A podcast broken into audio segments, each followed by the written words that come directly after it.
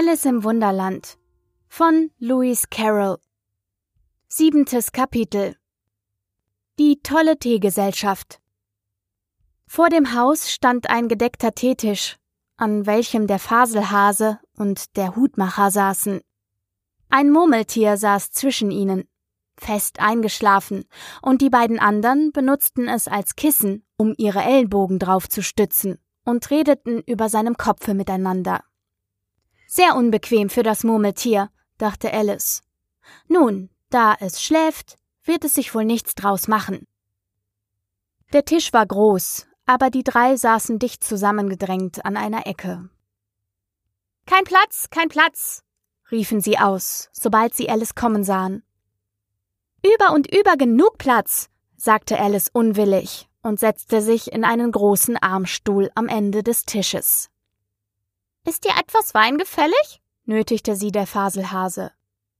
Alice sah sich auf dem ganzen Tische um, aber es war nichts als Tee darauf. Ich sehe keinen Wein, bemerkte sie. Es ist keiner hier, sagte der Faselhase. Dann war es gar nicht höflich von dir, mir welchen anzubieten, sagte Alice ärgerlich. Es war gar nicht höflich von dir, dich ungebeten herzusetzen, sagte der Faselhase. Ich wusste nicht, dass es dein Tisch ist. Er ist für viel mehr als drei gedeckt. Dein Haar muss verschnitten werden, sagte der Hutmacher. Er hatte Alice eine Zeit lang mit großer Neugierde angesehen, und dies waren seine ersten Worte. Du solltest keine persönlichen Bemerkungen machen, sagte Alice mit einer gewissen Strenge. Es ist sehr grob. Der Hutmacher riss die Augen weit auf, als er dies hörte, aber sagte weiter nichts als Warum ist ein Rabe wie ein Reitersmann? Ei, jetzt wird es Spaß geben, dachte Alice. Ich bin froh, dass Sie anfangen, Rätsel aufzugeben. Ich glaube, das kann ich raten, fuhr sie laut fort. Meinst du, dass du die Antwort dazu finden kannst? fragte der Faselhase. Ja, natürlich, sagte Alice. Dann sollst du sagen, was du meinst, sprach der Hase weiter. Das tue ich ja, warf Alice schnell ein. Wenigstens meine ich, was ich sage. Und das ist dasselbe. Nicht im geringsten dasselbe, sagte der Hutmacher. Wie du könntest ebenso behaupten, dass ich sehe, was ich esse, dasselbe ist wie ich esse, was ich sehe.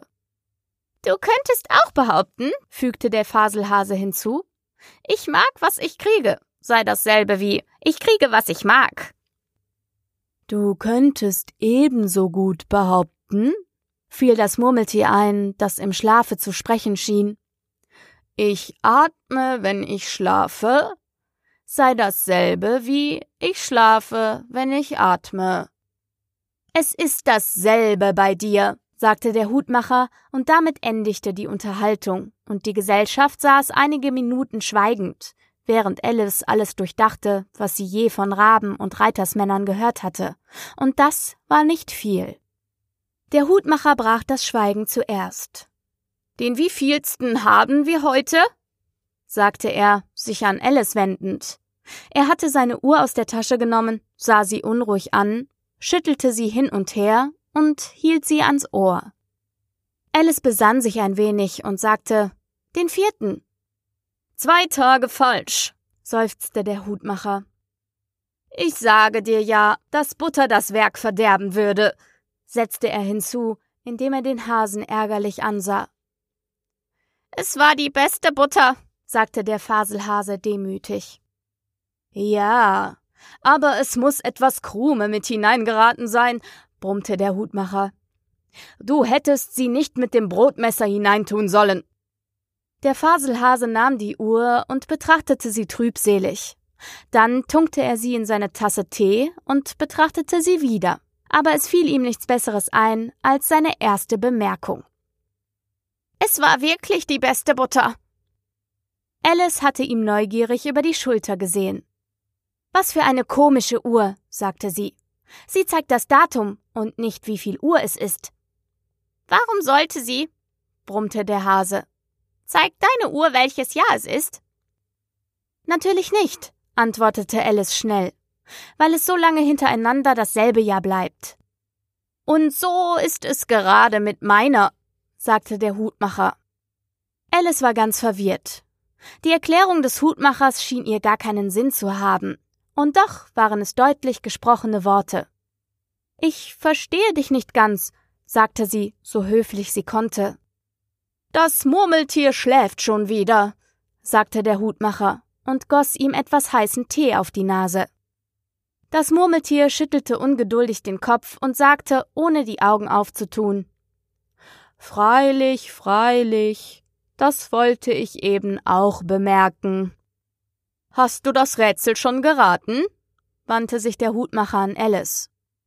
Nein, ich gebe es auf, antwortete Alice. Was ist die Antwort? Davon habe ich nicht die leiseste Ahnung, sagte der Hutmacher. Ich auch nicht, sagte der Faselhase. Alice seufzte verstimmt. Ich dächte, ihr könntet die Zeit besser anwenden, sagte sie, als mit Rätseln, die keine Auflösung haben. Wenn du die Zeit so gut kenntest wie ich, sagte der Hutmacher, würdest du nicht davon reden, wie wir sie anwenden, sondern wie sie uns anwendet. Ich weiß nicht, was du meinst, sagte Alice. Natürlich kannst du das nicht wissen, sagte der Hutmacher, indem er den Kopf verächtlich in die Höhe warf. Du hast wahrlich nie mit der Zeit gesprochen. Ich glaube kaum, erwiderte Alice vorsichtig. Aber Mama sagte gestern, ich sollte zu meiner kleinen Schwester gehen und ihr die Zeit vertreiben. So? Das wird sie dir schon übel genommen haben. Sie lässt sich nicht gern vertreiben. Aber wenn man gut mit ihr steht, so tut sie einem beinahe alles zu gefallen mit der Uhr. Zum Beispiel nimmt sie den Fall, es wäre neun Uhr morgens, gerade Zeit, deine Stunden anzufangen, du brauchtest der Zeit nur den kleinsten Wink zu geben. Schnurr geht die Uhr herum, ehe du dich's versiehst. Halb zwei, Essenszeit. Ich wünschte, das wäre es, sagte der Faselhase leise für sich. Das wäre wirklich famos, sagte Alice gedankenvoll. Aber dann würde ich nicht hungrig genug sein, nicht wahr? Zuerst vielleicht nicht, antwortete der Hutmacher. Aber es würde so lang halb zwei bleiben, wie du wolltest. So macht ihr es wohl hier? fragte Alice.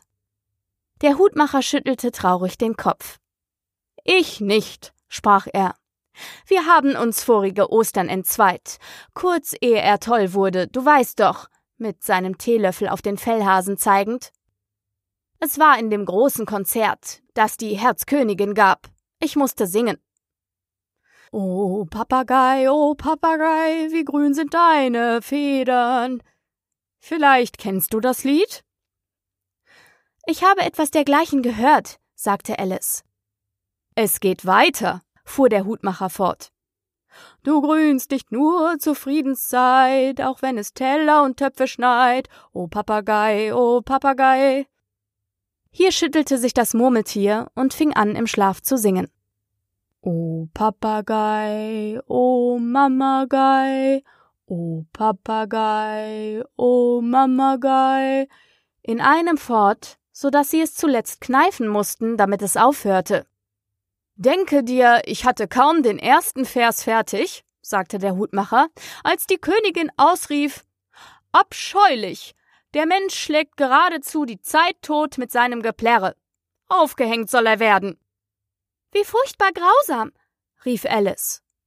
Und seitdem, sprach der Hutmacher traurig weiter, hat sie mir nie etwas zu Gefallen tun wollen, die Zeit. Es ist nun immer sechs Uhr. Dies brachte Alice auf einen klugen Gedanken. Darum sind wohl so viele Tassen hier herumgestellt? fragte sie. Ja, darum, sagte der Hutmacher mit einem Seufzer. Es ist immer Teestunde und wir haben keine Zeit, die Tassen dazwischen aufzuwaschen. Dann rückt ihr wohl herum, sagte Alice. So ist es, sagte der Hutmacher, wenn die Tassen genug gebraucht sind. Aber wenn ihr wieder an den Anfang kommt? Unterstand sich Alice zu fragen. Ah, wir wollen jetzt von etwas anderem reden, unterbrach sie der Faselhase gähnend. Dieser Gegenstand ist mir nachgerade zu langweilig. Ich schlage vor, die junge Dame erzählt eine Geschichte. Oh, ich weiß leider keine, rief Alice, ganz bestürzt über diese Zumutung. Dann soll das Murmeltier erzählen, riefen beide. Wache auf, Murmeltier. Dabei kniffen sie es von beiden Seiten zugleich. Das Murmeltier machte langsam die Augen auf. Ich habe nicht geschlafen, sagte es mit heiserer, schwacher Stimme.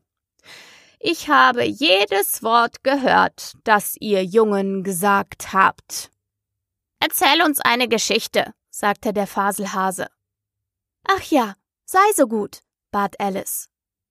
Und mach schnell, fügte der Hutmacher hinzu, sonst schläfst du ein, ehe sie zu Ende ist. Es waren einmal drei kleine Schwestern, fing das Murmeltier eilig an. Die hießen Else, Lacey und Tilly, und sie lebten unten in einem Brunnen. Wovon lebten sie? fragte Alice, die sich immer für Essen und Trinken sehr interessierte. Sie lebten von Sirup, versetzte das Murmeltier, nachdem es sich eine Minute besonnen hatte. Das konnten sie ja aber nicht, bemerkte Alice schüchtern. Da wären sie ja krank geworden. Das wurden sie auch, sagte das Murmeltier. Sehr krank. Alice versuchte es sich vorzustellen, wie eine so außergewöhnliche Art zu leben wohl sein mochte. Aber es kam ihr zu kurios vor. Sie musste wieder fragen. Aber warum lebten sie unten in dem Brunnen? Willst du nicht ein wenig mehr Tee? sagte der Faselhase sehr ernsthaft zu Alice. Ein wenig mehr? Ich habe noch keinen gehabt, antwortete Alice etwas empfindlich. Also kann ich nicht noch mehr trinken. Du meinst, du kannst nicht weniger trinken, sagte der Hutmacher. Es ist sehr leicht, mehr als keinen zu trinken.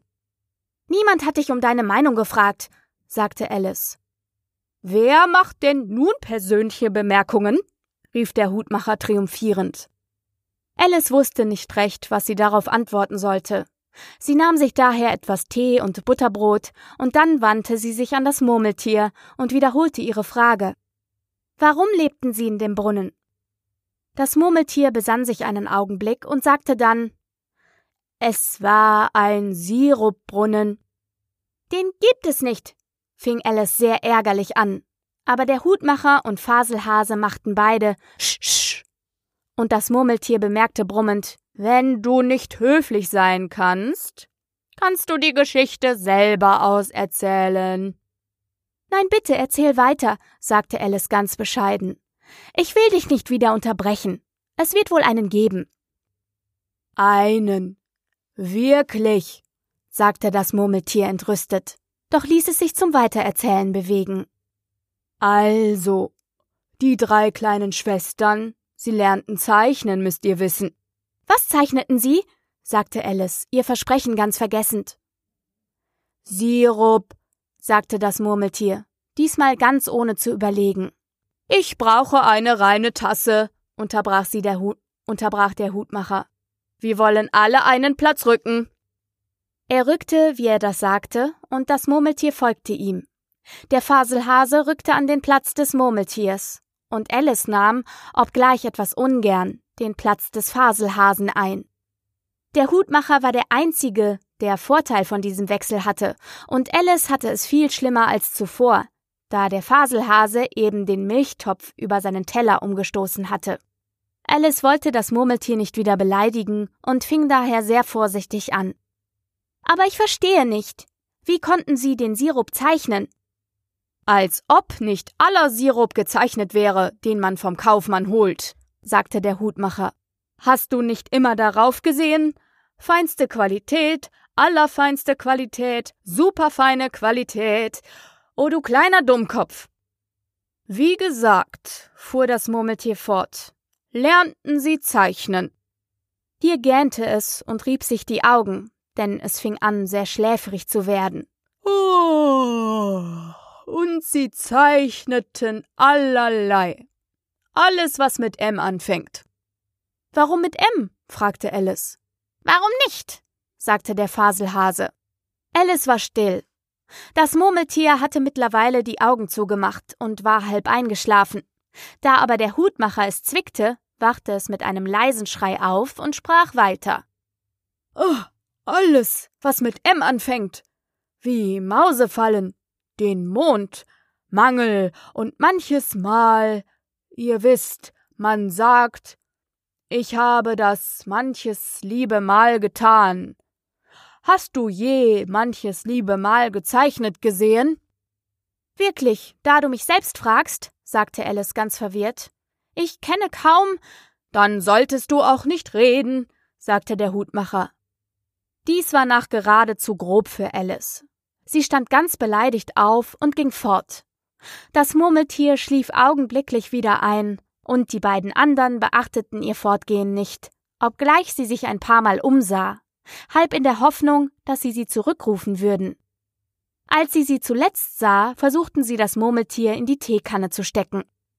Auf keinen Fall will ich da je wieder hingehen, sagte Alice, während sie sich einen Weg durch den Wald suchte. Es ist die dümmste Teegesellschaft, in der ich in meinem ganzen Leben war. Gerade wie sie so sprach, bemerkte sie, dass einer der Bäume eine kleine Tür hatte. Das ist höchst komisch, dachte sie. Aber alles ist heute komisch. Ich will lieber gleich hineingehen. Wie gesagt, so getan, und sie befand sich wieder in dem langen Korridor und dicht bei dem kleinen Glastische. Diesmal will ich es gescheiter anfangen, sagte sie zu sich selbst, nahm das goldene Schlüsselchen und schloss die Tür auf, die in den Garten führte. Sie machte sich daran, an dem Pilz zu knabbern.